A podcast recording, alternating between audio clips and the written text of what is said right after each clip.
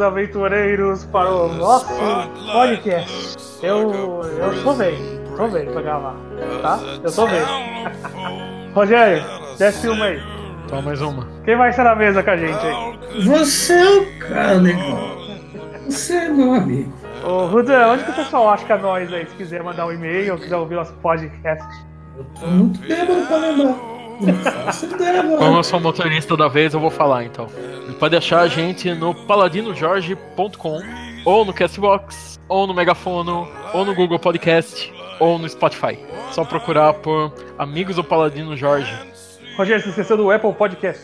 E no programa de hoje nós vamos falar sobre bebidas. Começando por filme, Rogério. Que filme você tem aí que fala sobre bebidas? O meu filme é um clássico que tem um péssimo nome em português. Né, Em português ele é chamado de Matador de Aluguel. O nome original é Roadhouse. Ele é de 1989 e ele tem o Patrick Swayze na sua melhor forma, fazendo Dalton, que ele é a segurança de um bar, por isso que ele tá nesse programa. Ele acaba, né, se envolvendo aí em brigas com as gangues locais e com a máfia local e com mais gente do mal local. E ele chama o antigo mestre de artes marciais dele ou coisa parecida.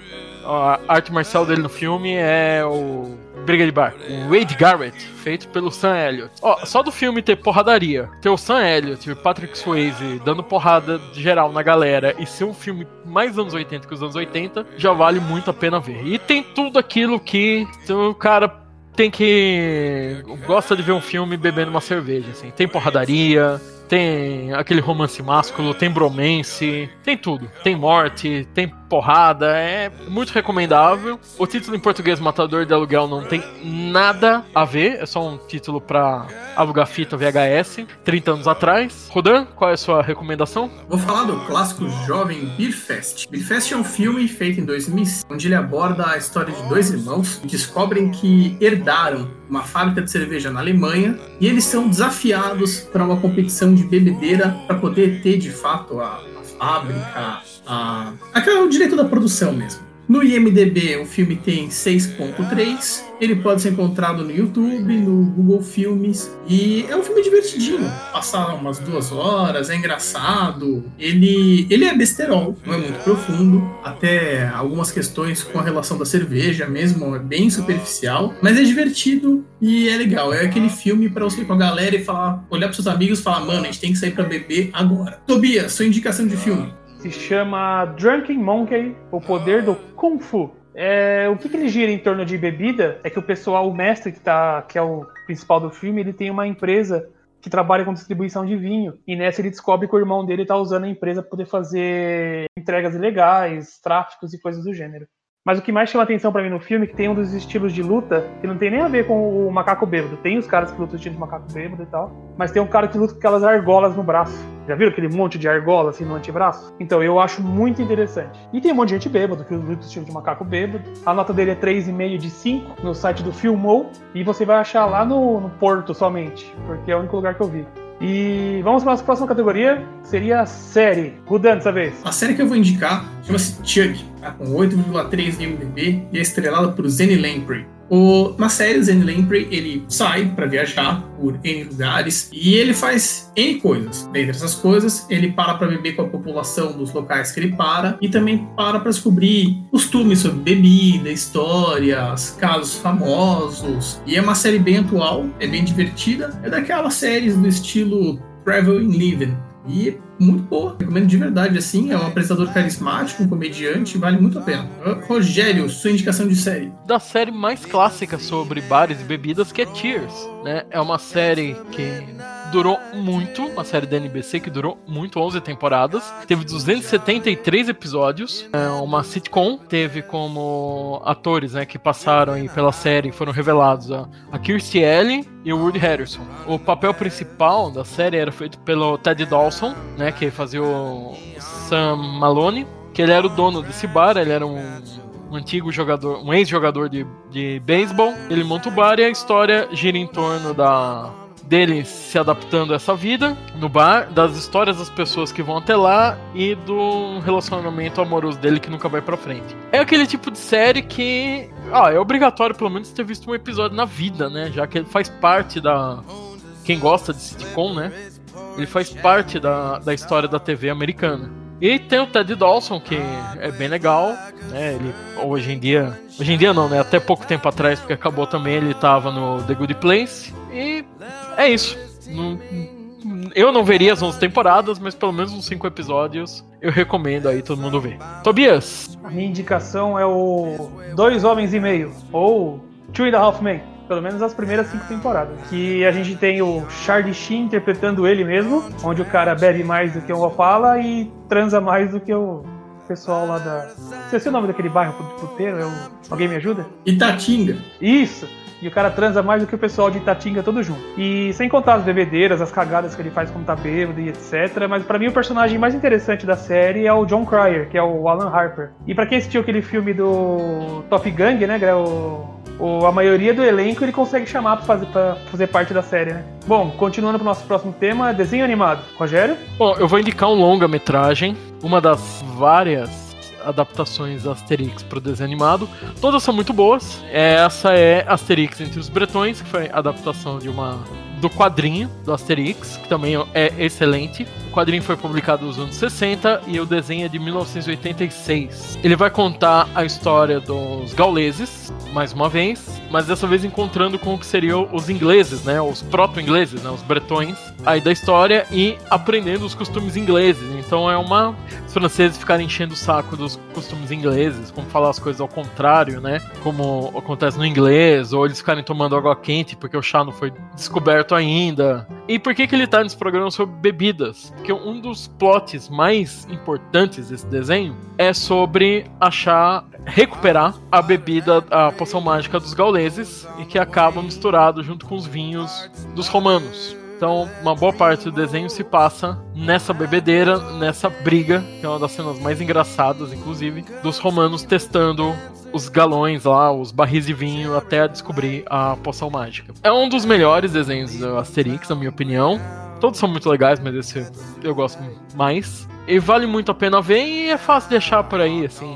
Seu desenho animado. A minha indicação é As Aventuras dos Ursinhos Gummy. É um seriado original da Walt Disney Pictures. Ele estreou na ele esteve na TV de 1985 a 1990. Ele é protagonizado por um grupo de ursinhos inteligentes falantes ambientado num reino medieval mágico e mitológico chamado Dunwich. O nome do seriado foi inspirado nas Gummy Bears, que é um doce de goma famoso nos Estados Unidos. E por que, que a ideia desses ursinhos é é interessante porque eles têm um vilão chamado Duque Duro, que quer pegar a herança dos ursinhos, quer descobrir o segredo deles, e fica perseguindo esses ursinhos com ogros. E os ursinhos, para se defender, usam um livro mágico, e nesse livro mágico contém vários segredos, vários tesouros, elementos de sabedoria dos ursinhos. Entre esses tesouros está o poderoso suco dos ursinhos Gumi. E nesse suco tem que é o suco de frutas gumi. Nesse suco eles ganham poderes como força, agilidade e N recursos para enfrentar esse vilão. O que é interessante destacar também é que é um desenho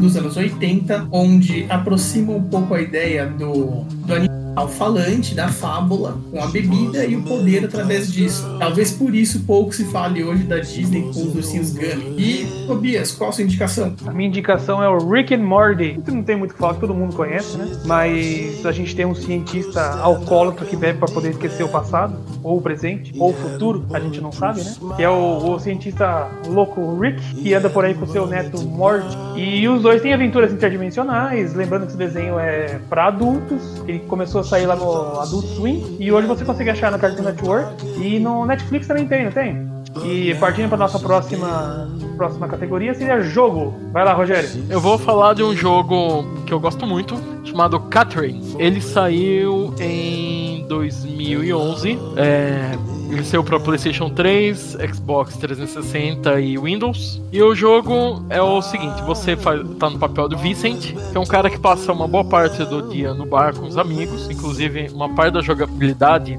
é você fazer pedidos para garçonete e dependendo do seu pedido, o narrador conta sobre aquele drink, né? Isso é quando você tá acordado. A hora que você dorme, é que vem a, a, jogabilidade mesmo, que é um puzzle que você é uma ovelha, você sempre sonha que você é uma ovelha e outras pessoas estão sonhando que são ovelhas. Você tem que ir montando blocos e escalando para escapar do seu pesadelo. E os que morrem ali, seus amigos que vão morrendo ali como ovelhas, eles morrem na vida real. É um jogo que fala muito de compromisso, muito de relacionamento, de crescer, de paternidade. E a bebida, ela tá no jogo inteiro.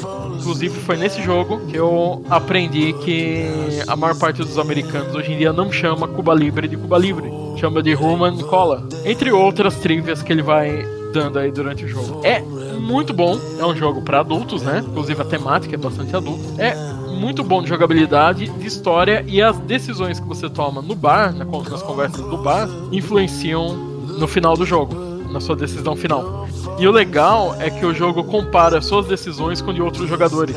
Você termina a fase lá, ele mostra assim, ó, tantas pessoas escolheram isso, tantas pessoas escolheram isso. É um jogo que é, é meio é, complicado as respostas que você dá, assim, em, em relacionamento, né? Porque ele pergunta muito disso. Minha sugestão de jogo, um 6.3 no Board Game Geek, é o Drunk Quest. Ele é um jogo de cartas bem legal. No, nesse jogo, os jogadores têm dois decks: o seu deck próprio, cada um seu, e o deck de monstros e aventuras. O deck do jogador ele vai botando as cartas e comprando novas ao longo do jogo o deck de monstros, ele vai enfrentando monstros como se fosse uma masmorra de Dungeons and Dragons. Só que para derrotar um monstro, ele tem que derrotar com golpes muito fortes. E para o golpe ser forte de verdade, cada golpe é um gole de uma bebida ou um shot de uma bebida específica. Puta é merda.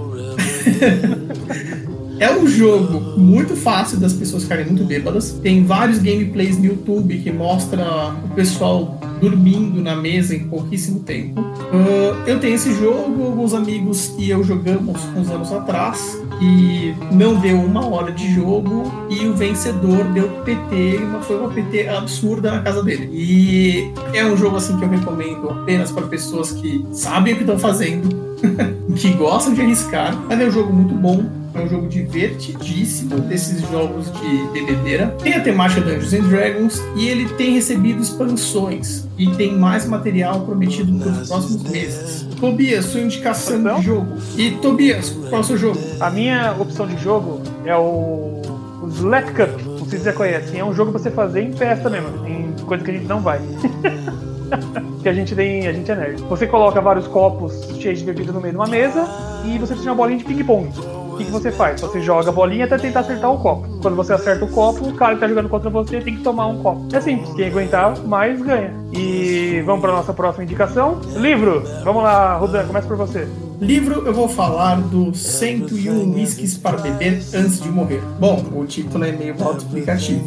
O que é legal desse livro é que não é a meta de colocar um número X de bebidas para experimentar antes de morrer, mas é conhecer histórias de outros whiskies, saber procedência, uh, conhecer tipos da bebida. Eu gosto bastante. Ele explica a diferença entre whisky e bourbon, explica a questão do malte, tempo que fica em barril, ele dá uma noção de preço de garrafa. Se bem que a noção do preço de garrafa, o livro foi escrito em 2013 todas as mudanças que teve em moeda, deve ter uma variação gigantesca sobre isso. Mas é um livro bem legal, tem lá os achievements que você vai fazendo, que você vai experimentando, você pode ir riscando tudo que você já experimentou e aí no final você zera o livro. E se beber tudo de uma vez, você vai morrer.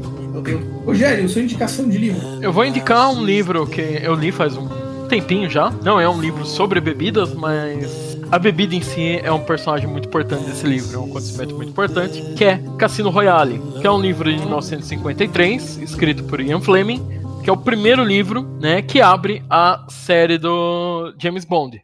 Ele tem uma excelente adaptação pro cinema e uma outra adaptação bem mais ou menos, mais antiga. E a história é o seguinte, né? É a primeira aventura do James Bond. Então ela é muito mais pé no chão do que o, as outras coisas que foram acontecendo. Tá a serviço da Sua Majestade, vai se infiltrar num cassino em um determinado momento para mostrar que ele sabe ali, para distrair a situação, ele pede um drink que ele inventa na hora pro cara fazer a receita. Ele acaba dando o nome desse drink de Vesper, que é o que é o par romântico. E tem todo um desenrolar, porque é aí que eu não vou contar que é spoiler. É um excelente livro para conhecer o personagem e quem não tem muito saco para ler, é um excelente filme também, com Craig, de James Bond. E é isso aí. Então vou passar a rodada pro Tobias. O, o meu livro se chama O Grande Livro do Hidromel.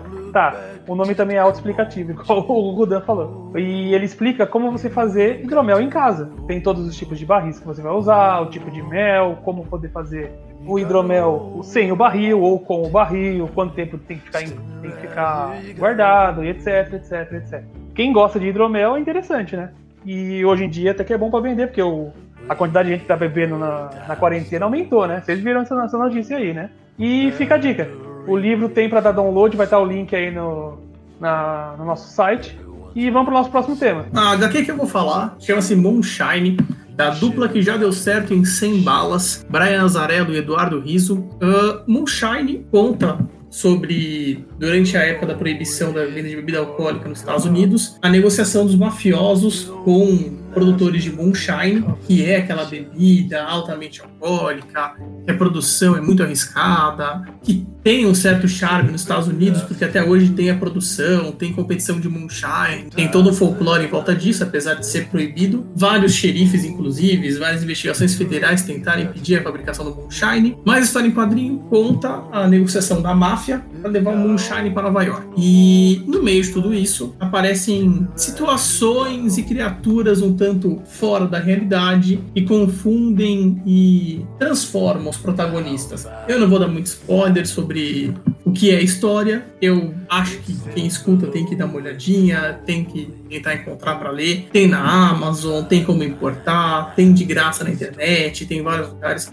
A história é muito bacana, ela é pesada. Já adianto que ela é uma história que não recomendo para pessoas muito sensíveis tanto pela ilustração quanto pelo teor que tem nela, mas é uma história muito boa e tem sim uma certa fidelidade histórica com relação ao período. Quanto ao resto, fidelidade zero, mas é muito boa. Rogério, a sua indicação de história em quadrinhos? Eu vou indicar uma, uma história que já tem aí seus 40 anos, mas continua excelente até hoje, que é uma história do Homem de Ferro, que é o Demônio na Garrafa. Nessa história de né, o arco dela começou a ser publicado em 1979, no original, né?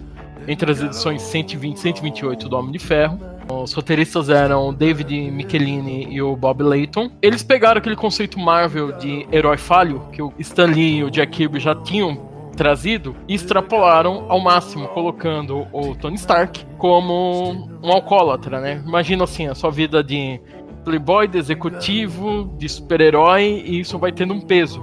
E ele encontra na garrafa o seu consolo. E é a queda, e aí começa a queda do Homem de Ferro, que depois ele vai deixar na mão do, do Rhodes, né? Ser o Homem de Ferro por um tempo. E isso marcou muito o personagem, assim, redefiniu ele. É uma história excelente, fácil de achar hoje em dia, porque ela saiu na coleção da Salvati. É a número 1 um da coleção da Salvati. Bem legal de ler. E é um Homem de Ferro que a gente não vê muito por aí. A gente vê umas pinceladas disso nos filmes, principalmente no 2, mas não é tão para baixo, assim, tão down que nessa história, e por isso que eu recomendo muito. Tobias, manda aí a sua revista. Vai lá, Tobias, fala do seu quadrinho alcoólico. Opa, o meu é uma HQ brasileira chamada Bar, que conta histórias de boteco. E ela é uma produção do pessoal do coletivo O Miolo Frito, que tem essas histórias num quadrinho no estilo mais brasileiro de ser, com todas as histórias de boteco. Se você olhar o link que a gente vai colocar aí, tem uma das páginas para o pessoal dar uma olhada e tem uns personagens bem característicos de bar, tem o, o bartender careca bigodudo. Cara, é bem engraçado pelo que você pode ver, é bem engraçado, tem umas histórias bem loucas de bar. E é produção brasileira, isso que é interessante. E vamos para o nosso próximo tema, podcast. Rodan, começa aí. O podcast que eu vou indicar chama-se Som Brothers. É som com dois M's. São dois irmãos, são sommeliers, eles falam de vinho e algumas bebidas especiais. E eles falam de degustação, produção, traz dica, entrevista, curiosidade. É bem interessante para quem quer começar a ver ou aprender um pouco mais sobre o universo de vinho e enologia. Em especial, eu vou destacar o episódio 13, que fala de queijos e vinhos. Eles dão dicas de harmonização, combinações, algumas orientações para mesas e eventos que pode usar na sua casa com queijos e vinhos. Tobias, a sua indicação de podcast? A minha indicação de podcast vai ser o podcast que eu nem conhecia.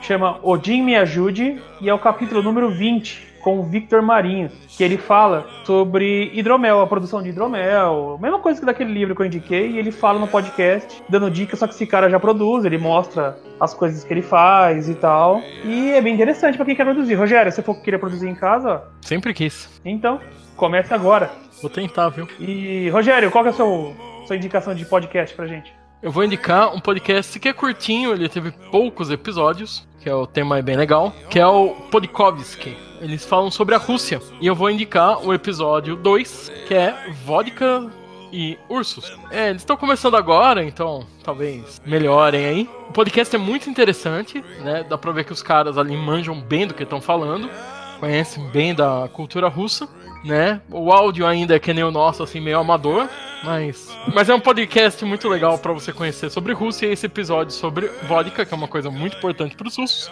e ursos, que também é uma coisa muito importante para os russos. É isso aí. Tema que seria canal do YouTube. Rogério, começa já, já que já tá emendado aí. Eu vou indicar não um canal exatamente, mas sim. Eu vou indicar uma playlist do canal The Warp Zone. O The Warp Zone é um canal muito legal, só que dentro do nosso tema, eles um programa chamado Drink Games for Gamers, onde eles ensinam drink games para você jogar com videogame. Então eles têm lá as regrinhas, por exemplo, Mario Kart, você tem que terminar a corrida junto com a cerveja. Então você inventa sua estratégia. Você vai tentando beber e jogar. Você toma primeiro, vira tudo e corre. Tem um episódio sobre Mortal Kombat que deve ser fatal mesmo, porque toda vez que você toma um fatality, você toma um shot. Toda vez que você ganha uma, uma luta, você toma um shot. E toda vez que a luta acaba, você vira uma cerveja. Deve ser mortal. Tem vários jogos, tem várias temporadas. Não recomendo seguir muito essa ideia, porque os caras bebem demais. Mas de qualquer maneira, os vídeos são bem engraçados. Quem vai agora, Rudan? Canal no YouTube eu vou indicar o Have a Drink. Com quase 13 mil inscritos, ele tem um monte de receita para fazer drink, tem um monte de receita para você arrasar naquele churrasco, um monte de combinação da hora. E confesso que eu tô bem tentado olhando para ele aqui, viu? Tobias, a sua indicação de canal no YouTube. E o capítulo que vai falar chama-se Adega Viking. E nesse capítulo ele não ensina a fazer hidromel, mas ele fala o que é e quais eram as bebidas que os vikings tomavam além do hidromel. Fala um pouquinho da história, como que surgiu, como que eles fizeram essas bebidas, como chegaram até essa ideia das bebidas, né? E eu achei bem legal a proposta desse, desse capítulo. E partindo para nossa próxima indicação, a última de hoje, banda. Vai lá, Rogério. Eu vou indicar uma banda brasileira que algumas músicas sobre bebidas, algumas bebidas, a oração da cerveja, que é Velhas Virgens.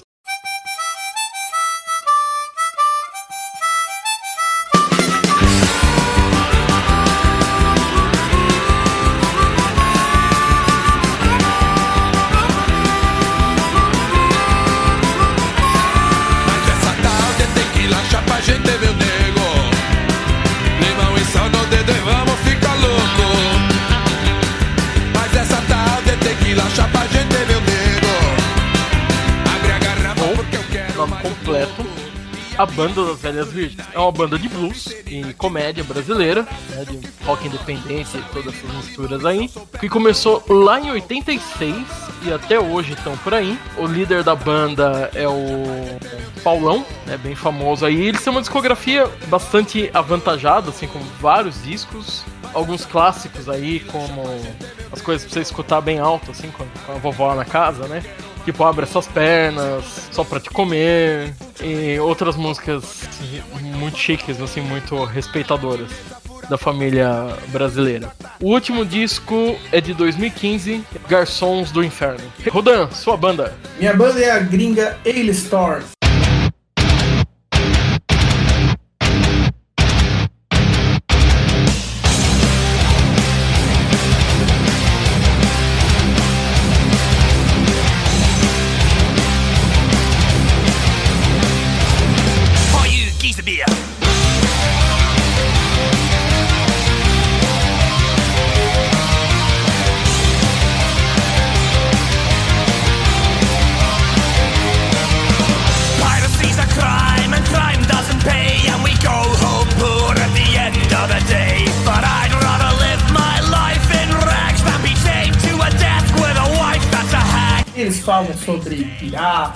Falam sobre uma série de aventuras no mar. Ah, a maioria dos discos deles é focado nisso. A instrumentalidade lembra muito a questão de órgão, uh, órgãos não um órgão do corpo, órgão do instrumento, mas enfim.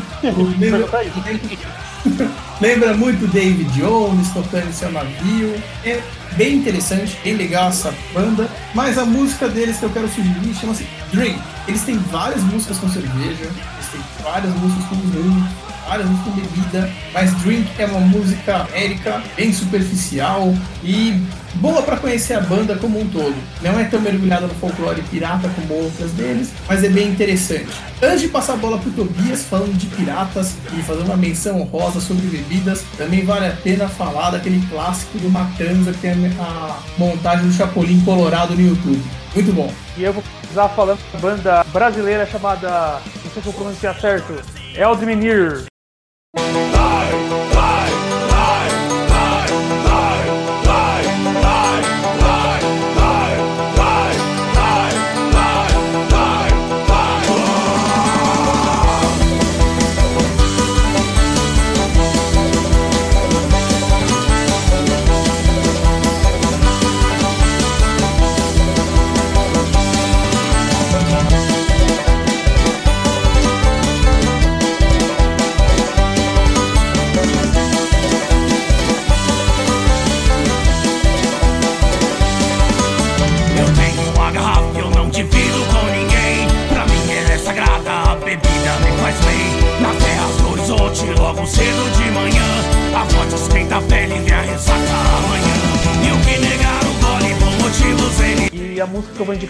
Vocês é Os Deuses Alcoólicos do Bar. É uma banda brasileira que toca Viking Metal. Cara, o som não é ruim. Mandei pra vocês aí agora há pouco, vocês viram. Eu não achei ruim, não. E fica aí a nossa, nossas indicações de hoje sobre bebidas. O que, que vocês têm pra falar?